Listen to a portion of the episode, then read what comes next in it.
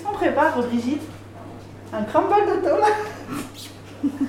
un crumble de tomates, un taboulé euh, de- d'expérience aussi. C'est tout des expériences. Un taboulé d'expérience, qu'est-ce que c'est? Ça va être un taboulé rouge. Donc c'est de la semoule avec des tomates, du poivron, des haricots. C'est rouge. J'ai pris des ingrédients rouges. Le crumble de tomates. Il y a autre chose. Des pêches rôties avec de la glace à la vanille. Ça Je sais pas. Les personnes que vous venez d'entendre, ce sont Anaïg et Fatima, qui aiment se surnommer Brigitte. Anaïg travaille dans la maison de parents de Grenoble et Fatima est maman d'une petite fille hospitalisée au CHU. Elle vit dans la maison depuis quelques semaines. Vous vous demandez peut-être ce que c'est, une maison de parents? Eh bien, il s'agit d'une maison spécialisée dans l'accueil de parents d'enfants hospitalisés. Celle de Grenoble est financée par la Fondation Ronald McDonald, sous l'égide de la Fondation de France. Une maison de parents, en somme, c'est une maison d'accueil où les parents dorment et vivent entre deux rendez-vous médicaux. Et la maison de parents de Grenoble a une particularité. Les repas partagés du mardi, un moment privilégié pour les familles. Une fois par semaine, elles partagent un repas avec les salariés et les bénévoles de la maison de parents. Attends, je sale et on, on met le poivre et le basilic et comme ça. Et que comme ça, tu roules dessus. Le repas partagé, c'est le déclenchement de pouvoir s'ouvrir aux autres, aux autres familles qui sont là, se rendre compte qu'on n'est pas seul dans cette galère. Et puis, euh, premier repas. Première fois où souvent où on mange, où on apprécie la collectivité, voilà. En entendant parler de cette initiative, j'ai repensé au moment où je mange en solo, chez moi. Parce que quand je suis seule, il est rare que je prenne le temps de me cuisiner quelque chose de bon. J'en veux pour preuve le repas que j'ai eu hier soir, composé d'un morceau de gruyère enroulé dans plusieurs feuilles de salade, l'œil rivé sur mon ordinateur. Souvent, je fais autre chose en même temps. Je regarde une série, je lis un livre, je travaille. Parfois, je ne prends même pas le temps de m'asseoir, je reste debout ou allongé dans mon lit. Quand je suis avec quelqu'un d'autre, c'est différent. On prend le temps, on se parle, on se raconte notre journée, notre semaine ou que sais-je, en cuisinant, puis à table. On mange mieux, mais sans forcément se rendre compte qu'on mange. La différence, elle est dingo. Pour moi, ça ne devrait même pas porter le même nom de repas. Il se trouve que ce n'est pas juste une impression qui m'est propre. Manger ensemble, c'est prouvé, c'est bon pour la santé mentale. Une étude, dirigée par le professeur Frank Elgar ainsi que par Wendy Craig et Stephen Treitz des universités McGill et Queen's au Canada, et menée sur plus de 26 000 jeunes entre 11 et 15 ans, a montré que manger en famille régulièrement avait des effets bénéfiques sur leur bien-être émotionnel et leur confiance en eux. Alors pourquoi partager un repas en communauté à plusieurs fait du bien au moral? Qu'est-ce qu'il se passe quand on est tous assis autour d'une table qui nous rend si heureux?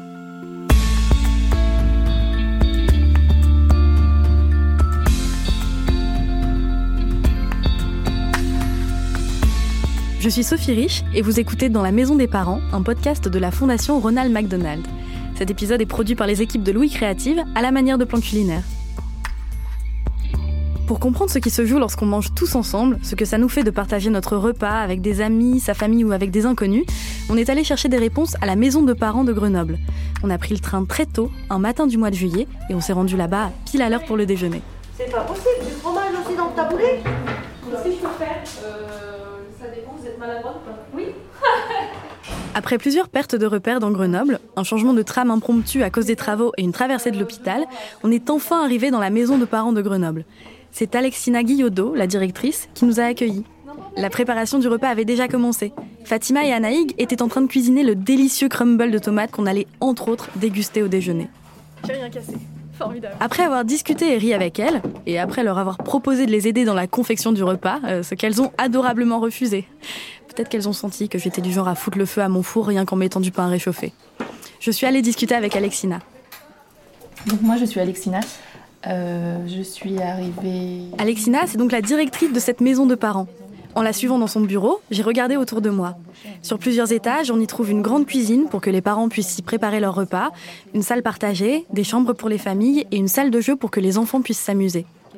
La grande salle à manger donne sur un jardin, tout ensoleillé ce jour-là, et sur des escaliers qui mènent à une terrasse avec vue sur les montagnes. La directrice a pris de son temps pour nous présenter le concept des repas partagés et nous en dire un peu plus sur la jeunesse du projet. Alors, les projets des repas partagés, donc ça a commencé avant que j'arrive, mais euh, tout début 2014, en février 2014, où justement euh, ils se sont rendus compte que quand on organisait des soirées à thème ou des choses comme ça, les parents ils profitaient vraiment de ce moment avec l'excuse du repas, puisque de toute façon c'est bien de prendre le temps de manger, euh, pour se dire bah allez je vais participer à ce temps, ce temps de, de soirée à thème à l'époque. Et du coup, on a décidé de mettre en place, enfin l'ancienne directrice a décidé de mettre en place les repas partagés. Une fois par mois, euh, l'association offrait un repas à toutes les familles. On faisait une grande table, on mangeait tous ensemble. Et on s'est rendu compte des bienfaits de ce repas. On commence à midi et demi et des fois à 14h, 14h30, il y a encore des familles. Donc on voit l'importance de, ce temps. C'est vraiment une parenthèse euh, où en fait ils se croisent à l'hôpital, ils se croisent ici. Des fois ils osent pas se parler. Et là, du coup, dans ce temps-là, ils échangent. En plus, ils mangent des repas, on essaie de faire des, choses assez équilibrées et en rapport avec les fruits et légumes de saison. Alors que c'est des parents qui euh, mangent souvent la va-vite pour retourner vite à l'hôpital. Voilà, prennent très peu de temps pour eux et, ne, ou ne prennent pas du tout cette parenthèse euh, repas. Donc là, on voit vraiment comme un, temps, euh, un temps super important. Du coup, on l'a mis en place toutes les semaines et ça plaît énormément. En écoutant Alexina me parler des repas partagés et des effets bénéfiques qu'ils avaient sur les familles, j'ai eu envie de comprendre ce qui faisait du repas un moment à part, une parenthèse nécessaire qui fait du bien à l'esprit, qui fait qu'on se détend, qu'on se sent mieux après. Repu, bien sûr, mais pas que. Nathalie Lachance, sociologue de l'alimentation, a accepté de nous parler, sur Skype, parce qu'elle est québécoise et que faire l'aller-retour Paris-Montréal sur la journée, c'était coton, je vais pas vous mentir. Et de nous expliquer un concept que j'ignorais jusqu'alors, la commensalité un mot qui désigne justement le fait de manger ensemble. Ce qui a beaucoup marqué euh, euh, mon intérêt, en fait, c'est euh, un texte de Madame Dupuis, une sociologue chez vous d'ailleurs, qui parlait de convivialité de commensalité. Et c'est ce qui a beaucoup, je dirais, influencé mon choix de thèse. Elle a écrit, entre autres, que la commensalité est un principe d'organisation sociale du temps des repas qui a partie liée avec le plaisir dans la mesure où ça permet d'en réglementer la mise en œuvre et l'expression. Alors, permet de voir un peu euh, ce, temps de table qui semble peut-être anodin et lié au plaisir, mais qui est, euh, est très porteur du lien social, euh, des premiers balbutiements de comment est-ce qu'on se comporte en société et tout ça. Donc, euh, euh, cette phrase qui a été très porteuse pour moi me semble une ouverture sur une étude importante sur le temps de table, effectivement, que la société passe. En gros, la commensalité, c'est le fait de partager un repas à table. Le mot vient du latin cum, qui veut dire ensemble, et mensa, qui désigne la table. On ne se contente pas de se nourrir, on mange ensemble, à plusieurs. C'est un acte de convivialité, c'est presque plus social qu'autre chose. D'ailleurs, je sais pas vous, mais quand je suis invitée chez des amis pour manger, bah, je suis plus heureuse à l'idée de les retrouver qu'impatiente de découvrir ce qu'ils m'ont préparé. Et c'est pas peu dire, parce que je suis en vente sur pattes. En fait, en pratiquant la commensalité, ou en mangeant ensemble, on ajoute un caractère social au besoin vital de s'alimenter. Quand on mange en famille, par exemple, c'est souvent le moment où on se dit les choses. On se raconte notre journée, bien sûr, mais on partage aussi nos sources d'enthousiasme ou d'angoisse. On fait le point. Si quelque chose ne va pas, c'est là qu'on en discute. Quand j'ai une annonce à faire à mes parents, qu'elle soit bonne ou mauvaise, même des années après avoir quitté le domicile familial, je n'attends pas seulement d'être arrivée chez eux pour leur faire. J'attends qu'on soit attablé parce que c'est une habitude, mais aussi parce que l'ambiance s'y prête. Dans un article du magazine américain The Atlantic, on peut lire que la table est l'endroit où les familles se retrouvent, le symbole de la solidarité ou, au contraire, la toile de fond des disputes familiales et des tragédies de l'enfance. À table, celui qui mange est apprivoisé. Plus qu'à tout autre moment de la journée, on est posé. Cet article nous rappelle également un principe de base. Manger à table, c'est ce qui nous rend humains. En saupoudrant la nourriture de rituels tels que s'asseoir correctement à plusieurs autour d'un meuble, le plus souvent en discutant entre convives, on se distingue des animaux. Il faut bien comprendre que ce, temps que l'on passe avec l'autre à table est, entouré de tous ces concepts qui font euh, notre capacité à lier euh, un instant avec quelqu'un d'autre. Donc, euh, notre capacité euh, à la politesse, euh, à entrer en relation, à partager un moment autre que juste se parler, mais aussi passer un moment à table n'est pas nécessairement un dialogue avec des mots, c'est aussi un dialogue qui peut être lié au silence. Alors, la commensalité, c'est tout ça, c'est ce lien social à table. Le lien social, il ne se crée pas qu'en famille. De toute façon, on ne mange pas forcément qu'en famille. On parle alors de sociabilité alimentaire, c'est-à-dire le fait de partager une consommation avec des personnes extérieures au ménage. Et le fait de manger à table avec d'autres personnes, de pratiquer donc la commensalité, ce n'est pas seulement se nourrir, il y a tout un tas d'enjeux sociaux qui se jouent à ce moment-là. Dans Commensalité et socialité, Claude Fischer explique qu'elle a un effet immédiat, qu'elle crée du lien et de la relation, qu'elle établit un rapport d'égalité et de solidarité entre les convives. Nous ne sommes pas seuls et c'est le moment du repas qui nous le rappelle. Et justement, maintenant qu'on a compris que manger, ce n'était pas qu'une question de besoin primaire à soulager, on a voulu réfléchir à tout ce que ça nous apporte et à tout ce que ça peut apporter aux familles de la maison de parents. Le temps de table est important dans plein de sphères de la société. Euh, il y a beaucoup de choses qui se construisent là, donc je reviens sur ce que je disais à propos de on fait ça dès les débuts de notre vie. Par exemple, euh, quand nous sommes tout petits, euh, nos parents nous montrent à manger à table, nous montrent les manières de table, mais aussi ce moment de partage, d'apprendre à parler avec les autres, à écouter les autres. Donc, c'est des moments qui sont très significatifs et très porteurs de l'avenir de l'individu dans sa, sa façon d'aborder le monde. Donc, la commensalité, c'est quelque chose qui, justement, est porteuse de tout ce, poids social euh, euh, à venir. Le repas est aussi un moment où l'on apprend et assimile tous les codes de la société qui vont faire de nous un individu bien intégré, qui maîtrise les normes sociales. Pour comprendre de l'intérieur les bienfaits et l'intérêt de repas partagés, nous avons rencontré plusieurs parents d'enfants hospitalisés à la maison de parents de Grenoble. À commencer par Steven, dont le fils aîné est hospitalisé, qui a accepté de répondre à nos questions. Sur le chemin entre le jardin, où son deuxième enfant babillait joyeusement, et la grande et lumineuse salle de jeu où on s'est installé pour discuter au calme, j'ai pu continuer de visiter la maison, avec ses murs colorés et les nombreuses chambres des familles qui portent le nom des massifs du coin. Je m'appelle Steven, je suis là par rapport à mon aîné, on a notre deuxième petit bout qui a six mois avec nous, et puis euh, heureusement qu'il y a cette maison, cet établissement-là, quoi. Est-ce que vous vous souvenez de votre premier repas partagé ici? Alors le premier, oui, c'était un barbecue. Au début, on se demandait même s'il fallait euh, venir avec quelque chose, on ne savait pas l'organisation. Nous-mêmes, on avait préparé une grosse salade de pâtes qu'on a partagée avec tout le monde et c'est vachement convivial. Ça vous a apporté beaucoup de venir ici euh, pour euh, bah, le moral, pour rencontrer les gens Ouais, déjà le fait de partager avec d'autres parents, ça permet de pouvoir extérioriser un peu le problème parce que chacun a ses problèmes, on est tous ici pour une raison, donc ça fait du bien de pouvoir échanger un petit peu euh, autre que son cas à, nous. Cette convivialité qui permet à Steven de s'aérer l'esprit, de sortir de son quotidien, j'ai effectivement pu la remarquer pendant le repas que j'ai partagé avec famille et membres de l'équipe. Le jour où nous nous sommes rendus dans la maison, il faisait beau.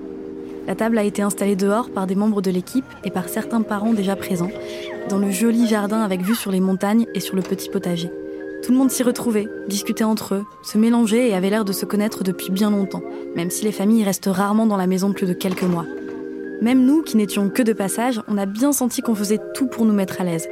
C'est comme une parenthèse dans un quotidien difficile, en quelque sorte.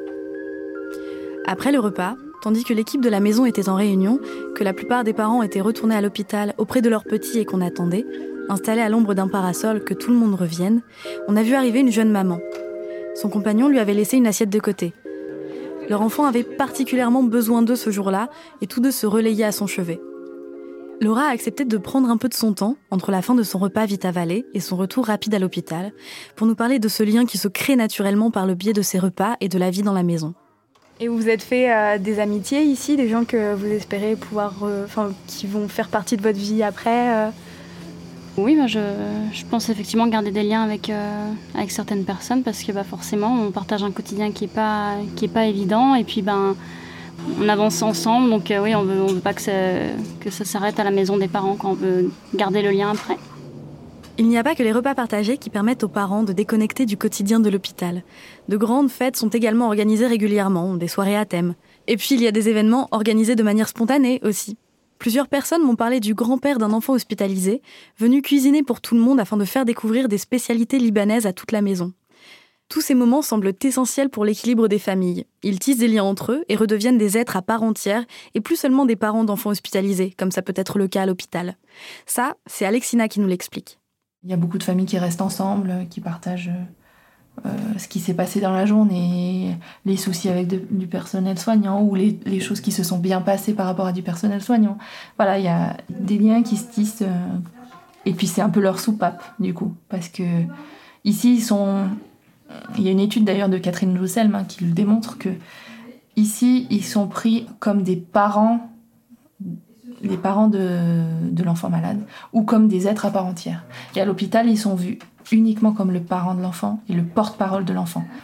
Comment, comment allez-vous euh, Partager un temps de repas, partager euh, euh, la pluie et le beau temps, voilà, autre que la situation de l'enfant, ce qui va pas, etc. Et ben ça leur fait vraiment du bien et cette, cette soupape est vraiment importante.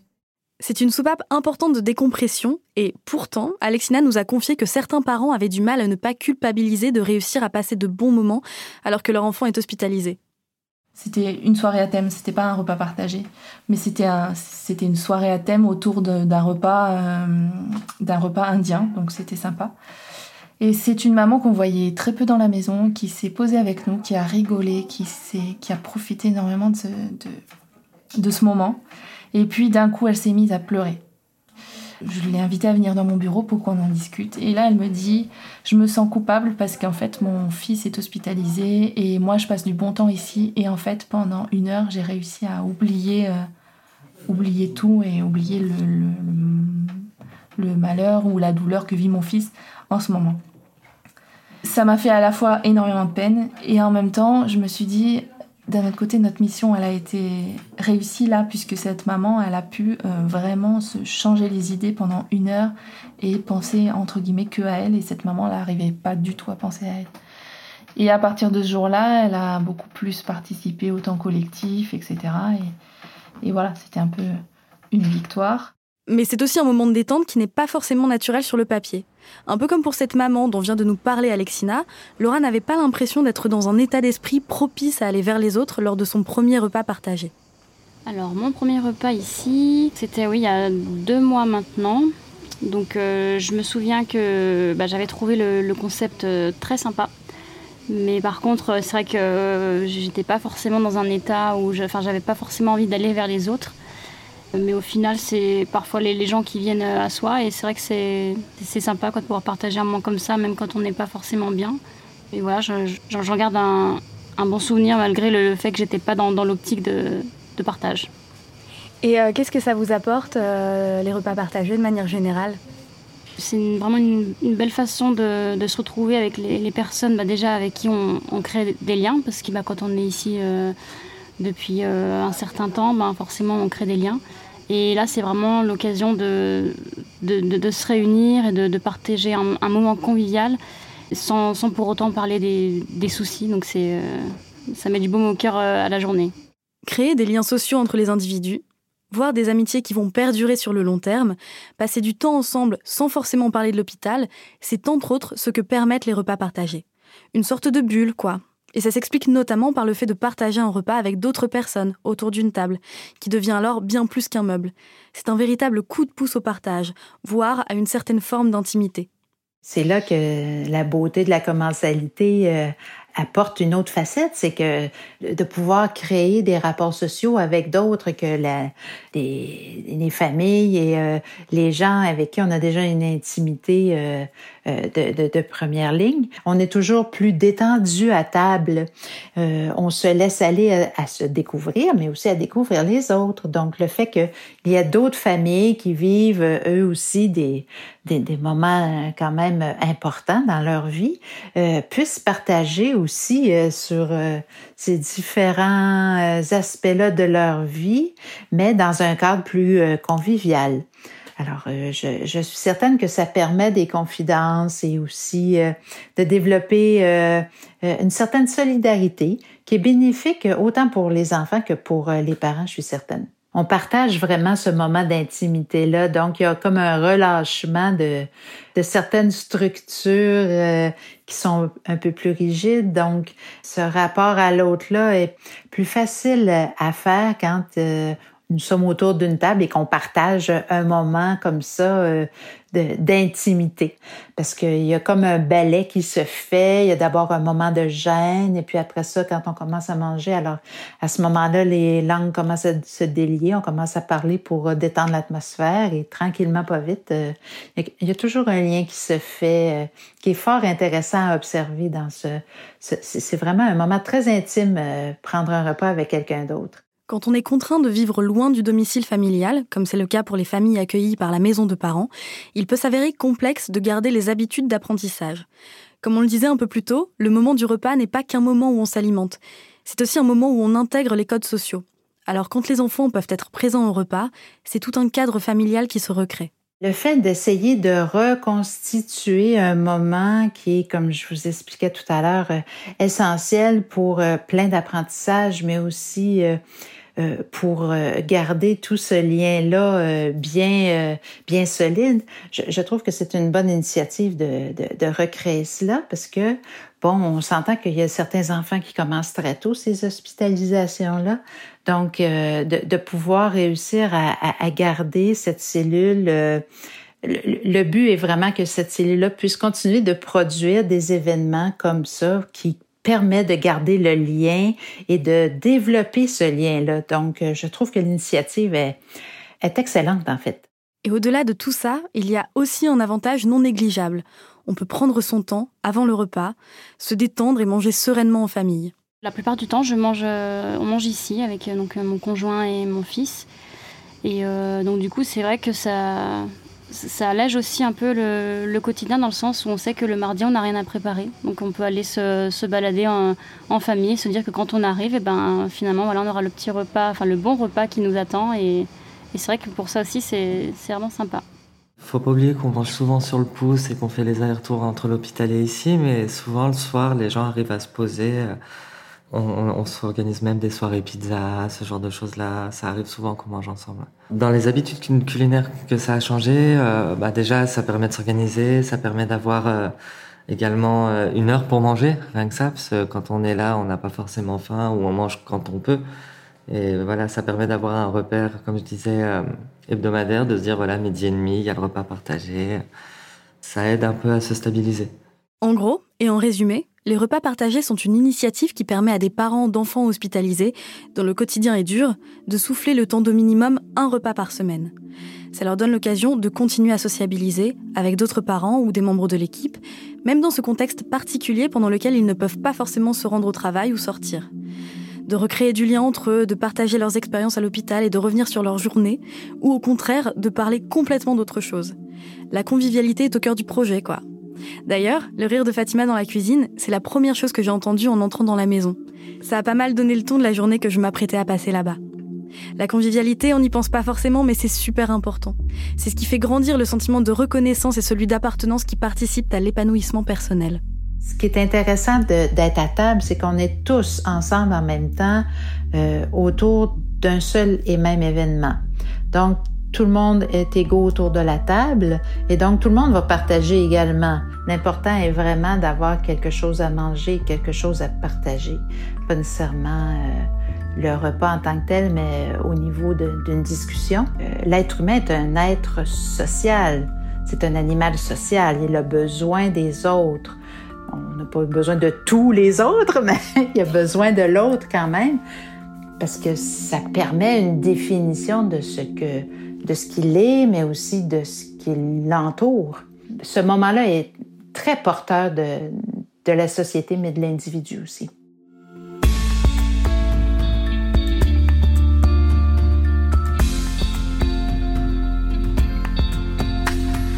Et c'est déjà la fin de cet épisode de Dans la maison des parents. On adresse un remerciement tout particulier aux parents qui ont accepté de nous répondre et aux équipes de la Maison de parents de Grenoble pour nous avoir accordé leur temps et leur confiance. Dans la Maison des parents est un podcast de la Fondation Ronald McDonald et cet épisode est produit par les équipes de Louis Créative à la manière de plan culinaire. Retrouvez d'autres épisodes inédits sur la parentalité, la résilience, l'amour, la lecture, le foot, sur toutes les plateformes de podcast et sur le site fondation-ronald-mcdonald.fr.